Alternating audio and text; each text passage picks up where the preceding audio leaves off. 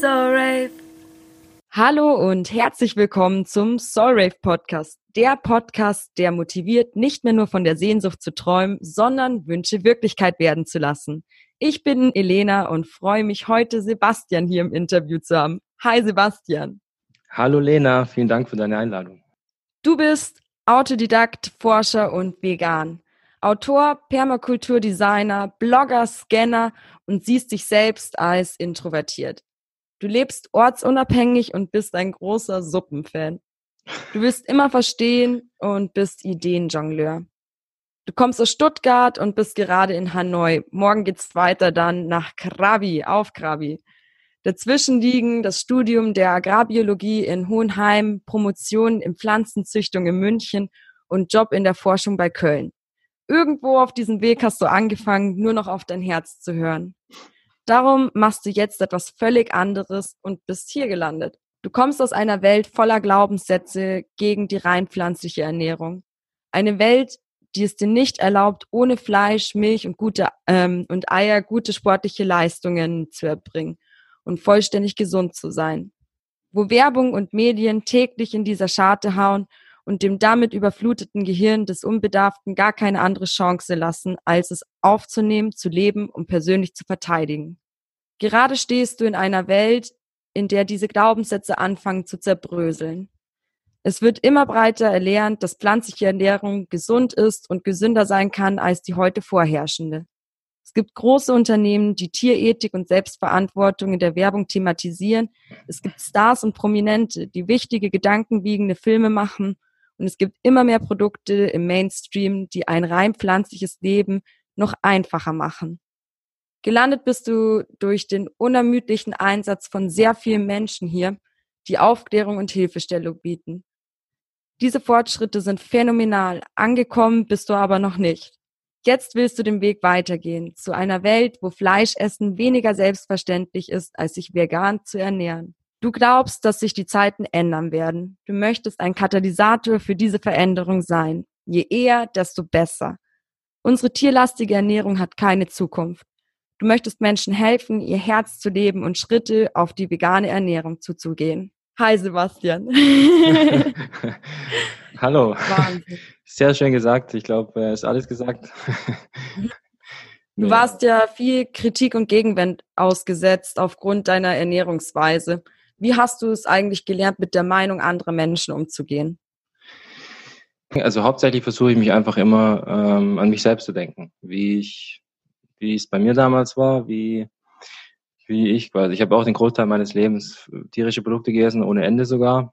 Und das halt eben auch bis zu dem Tag, an dem ich dann entschieden habe, vegetarisch oder vegan zu leben. Also von dem her versetze ich mich einfach in meine eigene Vergangenheit, wie ich früher war, wie ich früher dachte, und dann fällt es mir um einiges einfacher, das einfach zu verstehen, nachvollziehen, wie das bei anderen Menschen ist. Weil bei mir war das früher auch so. Ich habe zum Beispiel viel Sport gemacht und bei mir war einfach der, der Glaubenssatz, die du auch schon so äh, erwähnt hattest in deiner Einleitung, ziemlich stark, dass ich einfach tierische Produkte brauche, um sportlich gut zu sein. Ich habe viel Kraftsport gemacht und Gewichtheben und da also ich hat das für mich einfach dazugehört. Das war immer so ein Ding, was ich mir halt gesagt habe. Also ich, ich denke eben, dass wir vor der Erkenntnis irgendwie, bevor dieser Funken einfach überspringt, alle gleich sind. Hauptsächlich durch unsere gesellschaftliche Konditionierung oder wie man eben aufwächst, was man halt lernt so. Von dem her, das holt mich dann immer runter, wenn ich einfach mich doch äh, erwische, wie ich einfach kein Verständnis habe dann, und dann aber zu dem Punkt zurückgehe, dann verschwindet das eigentlich gleich. Ich denke, im Prinzip will, will kein Mensch irgendwie Tieren Leid zufügen. Oder, also fast kein Mensch will das wirklich. Und es sind einfach bestimmte Mechanismen, die die Menschen in unserer Gesellschaft daran hindern, finde ich, das, das zu leben. Ob es jetzt Glaubenssätze sind. Also Glaubenssätze wie, dass man das braucht irgendwie für guten Sport oder dass man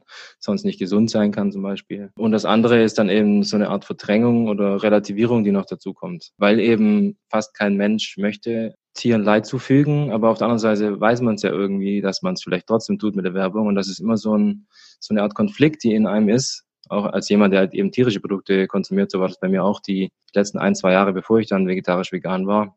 Und dadurch versucht man einfach immer, das so ein bisschen zu relativieren. Also man sagt dann, okay, äh, ich esse jetzt nur noch weniger die Woche Fleisch oder ich esse ja eh nur noch Biofleisch zum Beispiel, das ist jetzt nicht so schlimm. Oder ich kaufe eh nur beim Metzger, der regional hier ums Eck ist, der hat besseres Fleisch, da geht es Tieren besser. Und so weiter und so fort. Ne? Also man, man versucht es irgendwie zu relativieren. Und das sind halt irgendwie die, ich finde, das sind so diese Mechanismen, die ja einen eben manchmal hindern, äh, wirklich nach, nach dem Herz zu leben. Und wenn ich mich an diese Sachen erinnere, so ganz objektiv, dann fällt es mir eigentlich relativ einfach, in so Momenten dann auch Verständnis aufzubringen. Ja, spannend. Ähm, wann hast du dich eigentlich entschieden, vegan zu leben und was war der ausschlaggebende Punkt dafür? Ja, da war ich ja schon so ein bisschen. Also ich hatte schon echt länger in mir, würde ich sagen, dass ich einfach vom Herz, also wenn ich mal irgendwie so einen stillen Moment hatte, in welchen ich mich reingehört habe, dann habe ich schon festgestellt, dass ich eigentlich das nicht unterstützen möchte, weil ich diese, Inf diese Infos, wo das eigentlich herkommt, so des, des tierischen Lebensmittel, das hatte ich, die hatte ich eigentlich die Infos. Nur halt wirklich nicht so im Vorderhirn, sondern einfach ja auch hinten irgendwie verdrängt und übertönt mit anderen Dingen. So und, und das hatte ich eigentlich schon ein, zwei Jahre, bevor ich dann wirklich vegetarisch wurde und vegan. Und es hat dann auch so eben, ich habe dann auch immer weniger Fleisch gegessen und habe dann auch noch Biofleisch für mich selber gekauft und alles so ein bisschen reduziert. Ja, und das, das war irgendwie so mein, mein Weg dahin. Wahrscheinlich, weil ich auch gemerkt habe, hey, ich lebe irgendwie auch eine Art Widerspruch so. Das passt irgendwie nicht so und habe mich da auch nicht so wirklich immer wohl gefühlt und habe dann eben das ja so kompensiert mit so Anpassungen auch so ein bisschen. Und der letztliche Durchbruch, sag ich mal, wo ich dann wirklich so einfach mich entschieden habe, aktiv für eine Änderung, da habe ich einfach nur ein Buch gelesen. Ich weiß sogar gar nicht mehr, was das für ein Buch war. Ich habe wirklich schon versucht, es rauszufinden, aber ich weiß es nicht mehr. Aber im Prinzip ging es da darum, äh, ja, irgendwie halt, also es war ein englisches Buch, irgendwie Live uh, for your true self oder sowas. Also wie du halt wirklich nach deinem wahren Selbst lebst. Und ja, da gab es einfach so die Message, erst wenn du wirklich nach deinem Herzen lebst oder nach deinem ja, wahren Selbst, dann bist du wirklich frei. Und das hat einfach in dem Moment so in mir resoniert. Da kam einfach alles dann zusammen in mir. Dann die Entscheidung getroffen, okay, ich muss jetzt mal einen Schlussstrich machen und wirklich so leben, wie ich mich fühle, so nach meinem Herzen einfach. Und ähm, ja, das war wirklich im Nachhinein, ich glaube, sagen echt viele Veganer, aber das war echt eine der besten Entscheidungen meines Lebens, das so zu machen. Ja, krass. Ähm, dann war das echt so eine Entwicklung. Aber hast du dann gleich angefangen, vegan zu leben oder hast du erstmal angefangen mit Vegetarismus und dann so langsam ins Vegane? Ähm, nee, also das, ähm, ich habe tatsächlich erst angefangen, vegetarisch zu leben und habe dann hier und da noch Käse gegessen, Eier auch, ja. Und das Vegan, das hat dann nochmal so ein, so ein bisschen gedauert. Da habe ich nochmal dann ein gutes Jahr gebraucht, bis ich dann tatsächlich komplett vegan gelebt habe. Ich stelle eine Entwicklung fest, in dem nicht vegan, vegetarischen Fleischesser anfangen, Lager zu bilden. Wie können wir dem entgegenkommen, sodass die Fronten sich nicht verhärten? So in meiner Bubble halt, in meiner Blase, aber ich habe irgendwie so das Gefühl, dass sich die Menschen eigentlich eher öffnen. Also dass es jetzt nicht so sehr, klar, die Fronten gab es schon immer und die gibt es vielleicht auch immer, aber so generell über, über den ganzen Tellerrand habe ich irgendwie das Gefühl, dass sich das ein bisschen, ein bisschen öffnet irgendwie. Eben weil, weil ich denke, dass, also, dass halt Information eben erstmal, ist erstmal die Voraussetzung, dass sich irgendwas ändert. Und ich glaube, dass halt die Informationen heute echt allgegenwärtig sind. Und dass fast jeder, der mischköstlich sich ernährt, irgendwie mit dem Thema in Berührung kommt zumindest, weil halt immer mehr Leute zum Beispiel vegetarisch essen oder vegan und dann eben die mischköstlich essen, dann eben solche Menschen kennen und das dann auch mal mitkriegen und deshalb damit konfrontiert werden. Oder also ganzen Unternehmen, ne, die ganzen Discounter haben jetzt ohne Ende vegane Produkte. Es gibt Burger Patties. Fastfood-Ketten haben äh, vegane Burger. Jetzt in der Werbung auch erst die letzten Wochen habe ich echt zwei, zwei coole Werbespots gesehen. Eins von, ähm, ich sag's einfach mal, Katjas. Ne, die haben ja auch so eine Werbung gemacht mit, mit Milch. Weil sie, da haben dann eben die vegane Schokolade oder, oder Tesco, diese, ich glaube aus England sind die, diese Supermarktkette, die ja auch einfach eine Mädchen in einem Werbespot hatten, das gesagt hat, du Papa, ich möchte kein, äh, keine Tiere mehr essen. Und das gab es früher, als ich jünger war, also das gab es nie. So was habe ich nie irgendwo gehört oder gesehen. Und das, das finde ich schon eine sehr coole Entwicklung. Und ich glaube, das, ja, denke ich mal, dass die Grenzen dadurch sich vielleicht ein bisschen mehr vermischen. Es gibt ja auch echt immer mehr Leute, die sagen, ich bin Flexitarier zum Beispiel, die einfach mal so und so. Von dem her finde ich das eigentlich eine, eine, eine echt gute Entwicklung. Ich kenne halt zum Beispiel Zeitschriften, die extrem für Fleischkonsum werben, sei es jetzt im Grillen oder allgemein Fleisch. Mhm. Und ähm, auch Freunde, Facebook-Freunde, kriege ich regelmäßige Posts mit. Muss ich dir fast, muss ich dir fast erzählen, weil es ist schon, es ist schon witzig. Also ich, ich habe hier ein Bild vor mir. Ich bin erkältet. Trink Milch mit Honig, das hilft. Ich bin Veganer. Tja, dann stirbst du halt. Aber gibt es ja in beide Richtungen auch so ein bisschen. Das ist auch ein Stück weit normal, denke ich. Äh, und wenn man das mit einer gewissen Selbstironie macht, dann ist das ja auch vielleicht okay. Ja, Verständnis, ja. so wie, so wie oben. Verständnis ist einfach super wichtig. Ich finde, in dem Moment, wo man halt wirklich ehrlich versucht, was zu verstehen, dann verschwindet, also das habe ich bei mir irgendwann mal zu meinem Erstaunen festgestellt, dann verschwindet einfach irgendein Groll oder ein Hass, verschwindet einfach. Also wirklich, wenn man davor sich irgendwie aufgeregt hat über irgendwas, aber dann, wenn man wirklich mal ehrlich, was in dem Moment nicht immer leicht ist, aber wenn man dann in dem Moment versucht, das ehrlich nachzuvollziehen und zu verstehen, dann verschwindet das ganz oft, dieser Hass oder dieser Unmut. Ich bin einfach, ich bin für Verständnis. Super wichtig, super wichtig, weil ich habe das auch gemerkt, mit Religion ist das ja auch so, wenn einer zu dir sagt, so, oh, du Ungläubiger, warum glaubst du nicht, das ist total scheiße, dann bin ich erst recht äh, von meiner Meinung sozusagen überzeugt und gehe da gar nicht auf den anderen ein. Ja, absolut, so Verurteilung und so, klar, dann macht man gleich komplett zu und dann hat man gar keine Gesprächsgrundlage mehr, so, ja. Mhm. Ja, und wie kann jetzt äh, Wissensvermittlung stattfinden, ohne belehrend zu wirken? Ja, das hast du ja gerade schon gesagt, so ein bisschen. Also halt auf jeden Fall ohne irgendwie Verurteilungen mit reinzubringen. Versuchen einfach ganz sachlich zu bleiben und einfach die, die Fakten zu vermitteln. So.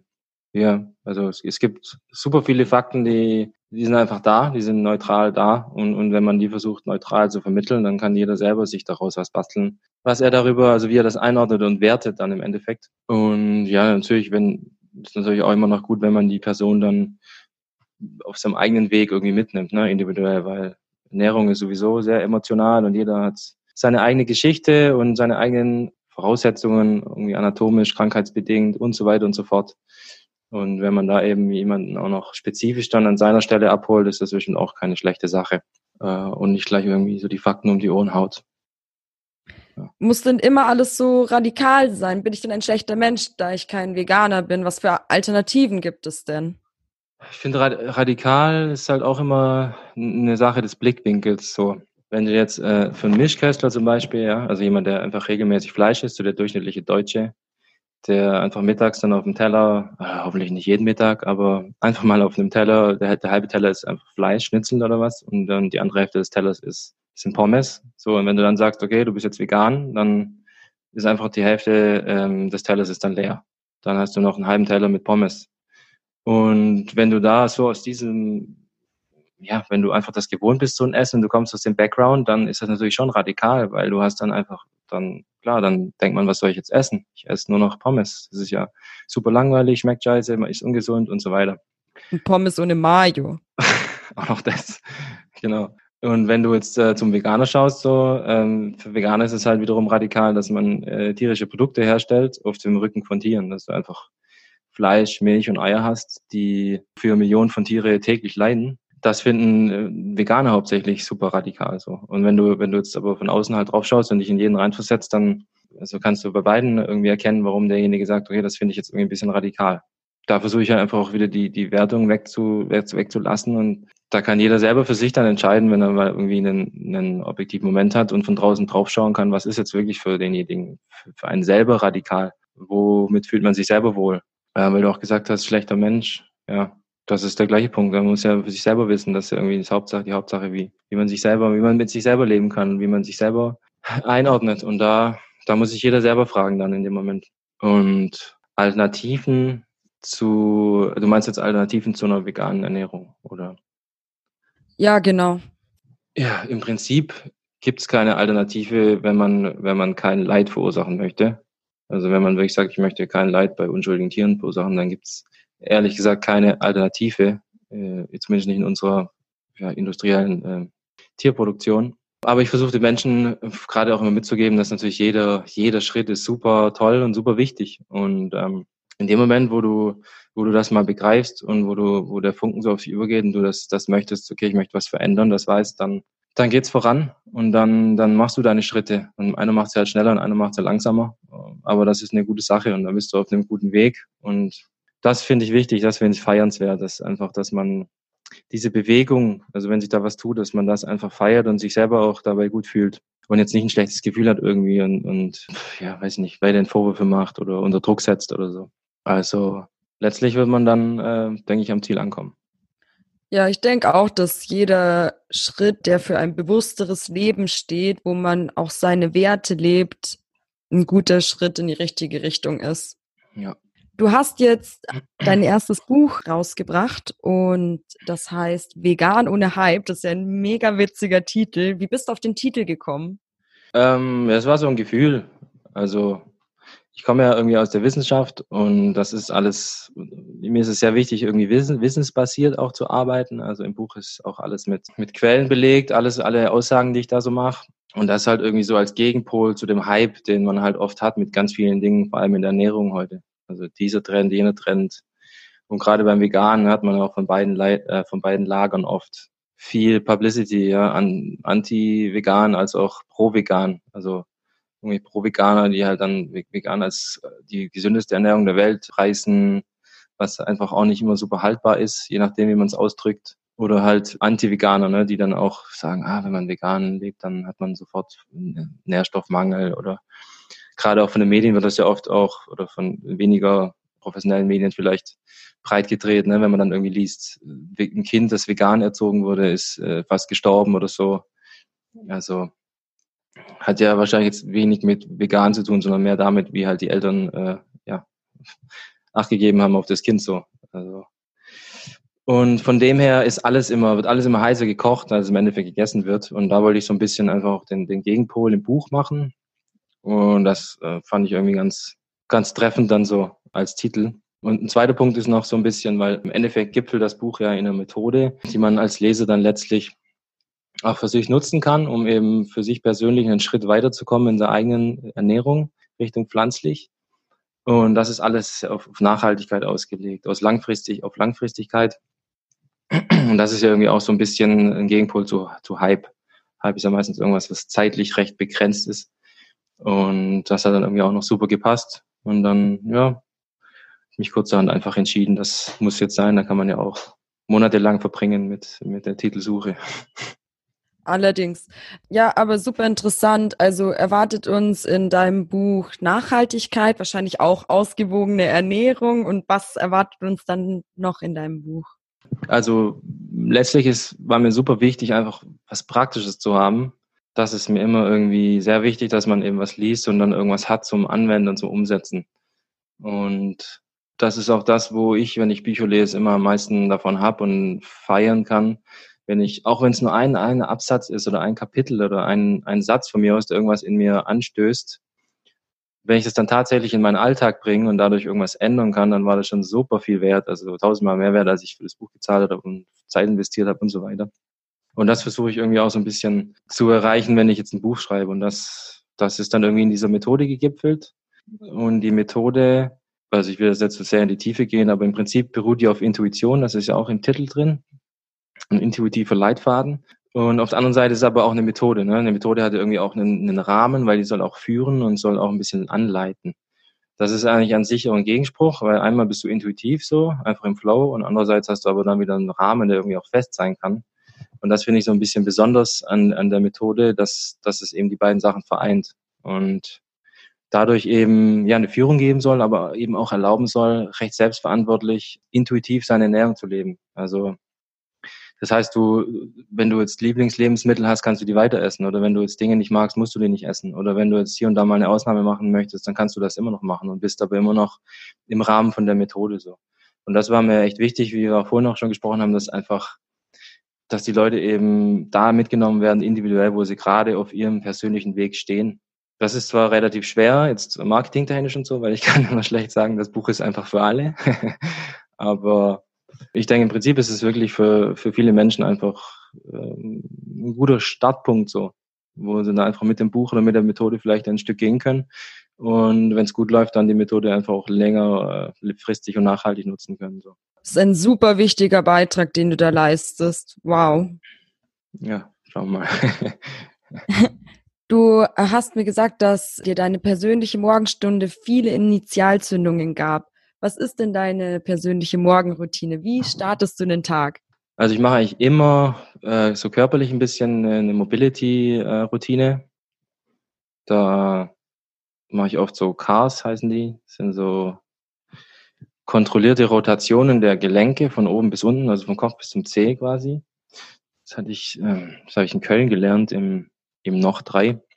Super Typen da und die haben mich da ein bisschen rangeführt an diese Mobility-Geschichten und das seitdem mache ich das wirklich täglich und das ist so eine klasse Sache zum Aufwachen. Da seitdem habe ich echt viel weniger Probleme, also Schulter, Schultergelenk jetzt vom viel PC sitzen zum Beispiel oder mit Sport in Kombination oder auch unter Rücken vom Sitzen oder sowas. Eigentlich fühlt sich alles super an und danach bist du eigentlich, bin ich, fühle ich mich geschmeidig, so nach zehn Minuten und irgendwie auch so ein Aufwachritual, das ist auch so ein bisschen.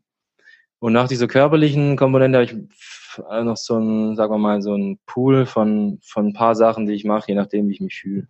So Achtsamkeitssachen, eine Art von Meditation, irgendwie ähm, Dankbarkeit üben oder ja, Visionierung, Affirmationen, sowas aus der Ecke.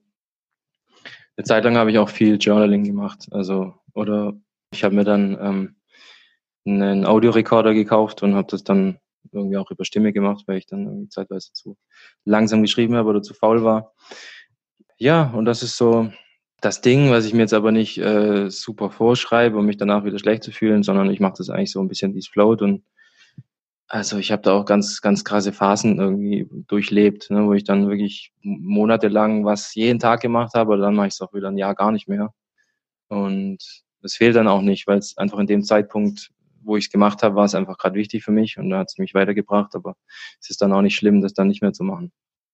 Ja, voll gut. Ähm, warum denkst du denn, dass es sinnvoll ist, eine Morgenroutine zu integrieren?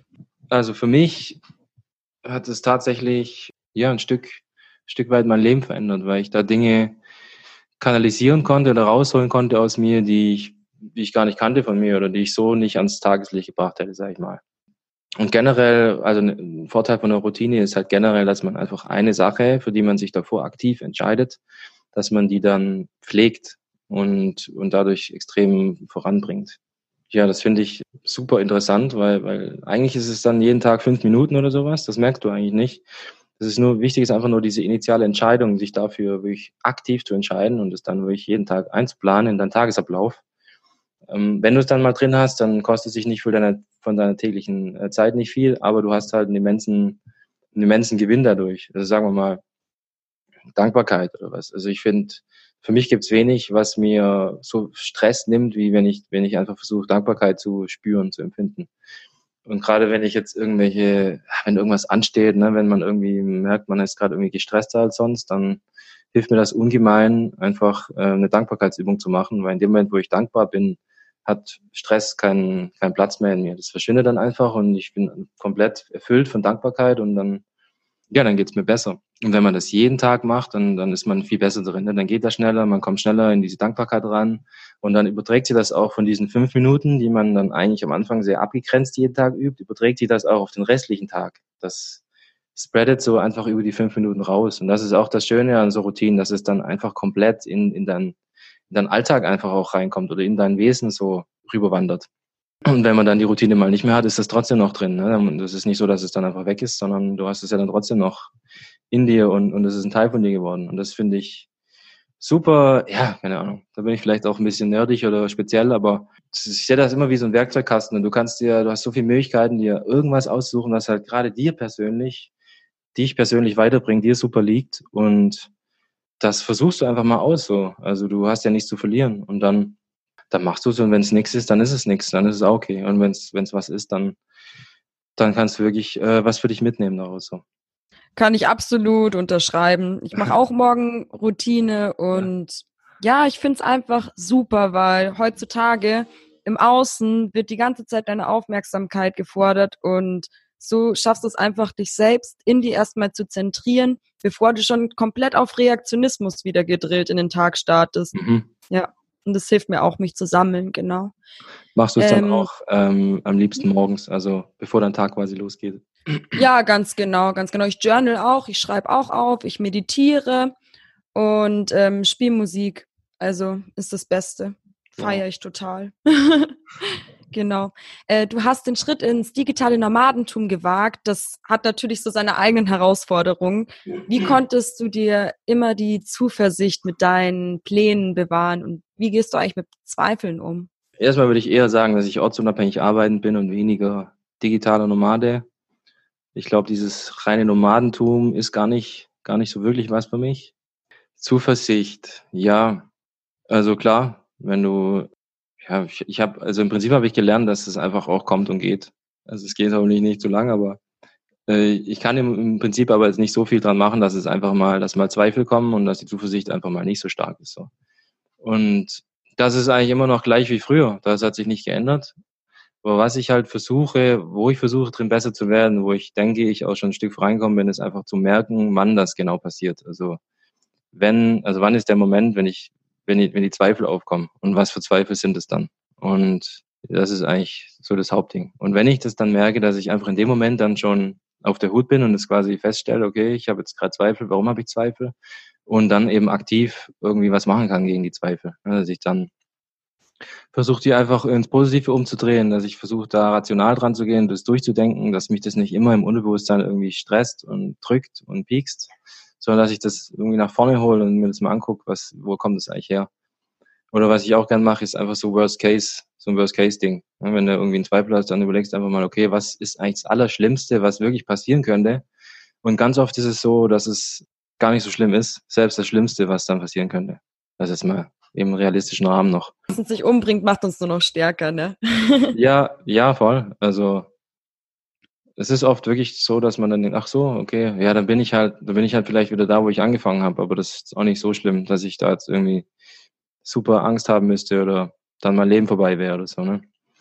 Und oft ist es ja eh so, dass dann echt die meisten Zweifel sind ja meistens unbegründet. Im Nachhinein weiß man eigentlich dann immer, okay, stimmt eigentlich.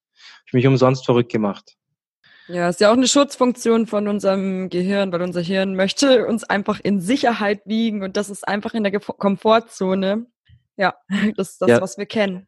Das ist so auch ein bisschen irgendwie evolutionär bedingt, ne? dass man quasi eher auf Selbstschutz dann ist und lieber eine Nummer auf Nummer sicher geht als zu weit und dann eben, ja, also im Prinzip dann den, sein Leben nicht mehr weitergeben kann, dann an die Nachfahren, evolutionär gesehen. Absolut, mhm. absolut. Mhm. Äh, du sagst selbst äh, von dir, dass du ein Scanner bist. Was ist denn eigentlich ein Scanner und wann hast du für dich gewusst, dass du ein Scanner-Typ bist? Also Scanner, ich denke, das beinhaltet wahrscheinlich ziemlich viele Dinge. Bei mir habe ich das hauptsächlich, also so im Alltag. Ich bin jetzt gerade hier in Hanoi und Hanoi ist eine große Stadt mit 10 Millionen Einwohnern und es ist ziemlich viel Action den ganzen Tag. Und da merke ich das ziemlich schnell, wenn ich unterwegs bin, weil ich einfach ganz viele Dinge aufsauge, in, in, also ganz viele Eindrücke in mir aufsauge, ohne dass ich es wirklich will. Also ich kann nicht, nicht wirklich was dagegen machen. Ähm, aber ich weiß nachher, auch noch super viel. Ne, wenn wir jetzt irgendwo entlang gelaufen sind, drei Stunden irgendwo durch, dann kann ich mich trotzdem noch erinnern, okay, manchmal dieses eine Schild war grün und auf dem Schild da vorne stand irgendwie das und das drauf. Oder ich kann mich irgendwie an, wenn ich einmal einen langen Weg gefahren bin, kann ich mich noch erinnern, an irgendeiner hundertsten Kurve kann ich mich noch erinnern, wo wir da lang gefahren sind. So, weil ich halt einfach, mein Gehirn einfach so funktioniert und sich diese ganzen Details da oft merkt, ohne dass ich das wirklich beabsichtige. Und das ist manchmal natürlich ganz praktisch, aber manchmal ist es natürlich auch unpraktisch, weil weil man so halt relativ schnell überladen ist. Und ich neige dann dazu, dass ich halt relativ schnell gestresst bin und dann einfach eher merke, okay, ich brauche jetzt äh, eine Auszeit, ich muss mich jetzt ein bisschen erholen, brauche jetzt mal eine Reizarmut. Ich, kann, ich weiß ehrlich gesagt gar nicht, seit, seit wann ich das weiß und an was ich das genau festgemacht habe, aber das fällt mir relativ häufig auf, dass ich mit Leuten unterwegs bin oder so und, und mir halt immer die verrücktesten Details irgendwie im Kopf bleiben, aber viele Leute das also absolut nicht so detailliert irgendwie sich erinnern an Dinge. Und dann frage ich mich immer, also das ist irgendwie ein Unterschied, ne? Wo, wo kommt das her? Weil ich renne jetzt nicht rum und versuche mir irgendwie die, irgendwie die Einzelheiten da zu merken. Und was, was so ungefilterte Aufnahme dann quasi.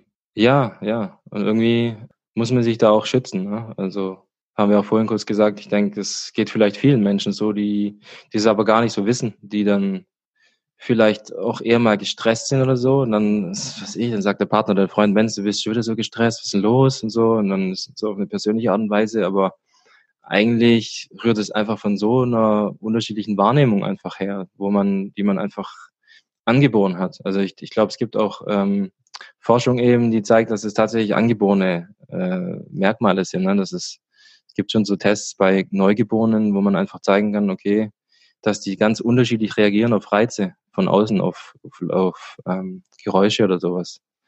Und dass dass das einfach beim Mensch so gegeben sein kann. Ich denke, das ist ein wichtiger Punkt, dass man sich da vielleicht ein bisschen selber kennt, um eben dem aus dem Weg zu gehen, im besten Fall. So, unser Interview neigt sich dem Ende entgegen. Ich hätte noch eine Frage an dich und zwar, was ist dir wichtig? Was ist mir wichtig? viel, kann ich natürlich sehr viel sagen. Aber jetzt im Rahmen von, von, von dem, über was wir gesprochen haben vielleicht, ist mir super wichtig, ja, ein Teil dieser Bewegung zu sein. Also Teil dieser, dieser Bewegung zum gesellschaftlichen Umdenken zu sein. Irgendwie in der Sache Richtung tierische versus pflanzliche Ernährung irgendwie das liegt mir gerade sehr am Herzen, einfach da für die Menschen da zu sein, Menschen zu begleiten, Informationen zu liefern, ja, unter die Arme zu greifen, wo es geht. Und das, das versuche ich irgendwie zu machen mit, mit meinem Background irgendwie, den ich habe aus der Wissenschaft und da einfach ein bisschen irgendwie Fakten rauszuholen und die zu destillieren irgendwie und dann unter die Leute zu bringen, sodass die Leute einfach praktisch äh, was damit anfangen können und so für sich einfach einen, einen Schritt weitergehen können in die Richtung ja, da bin ich super dankbar dafür, dass ich die Chance habe und dass ich, dass ich das machen kann. Ja, das, das ist auf jeden Fall was, was mir super wichtig ist. Definitiv. Wow. Vielen Dank, Sebastian, für dieses super spannende Gespräch. Ich glaube, du wirst auf jeden Fall einen großen Einfluss hier haben auf viele, viele Menschenleben, die nochmal ihre eigene Lebens- und Ernährungsweise überdenken werden. Dankeschön, dass du heute hier warst. Vielen Dank, Lena, für deine Einladung. Hat Spaß gemacht. so, und ich freue mich auch, wenn du mir, lieber Zuhörer, eine Bewertung schreibst auf iTunes, eine 5-Sterne-Bewertung und den Podcast teilst und abonnierst. Und wir hören uns beim nächsten Mal. Ciao!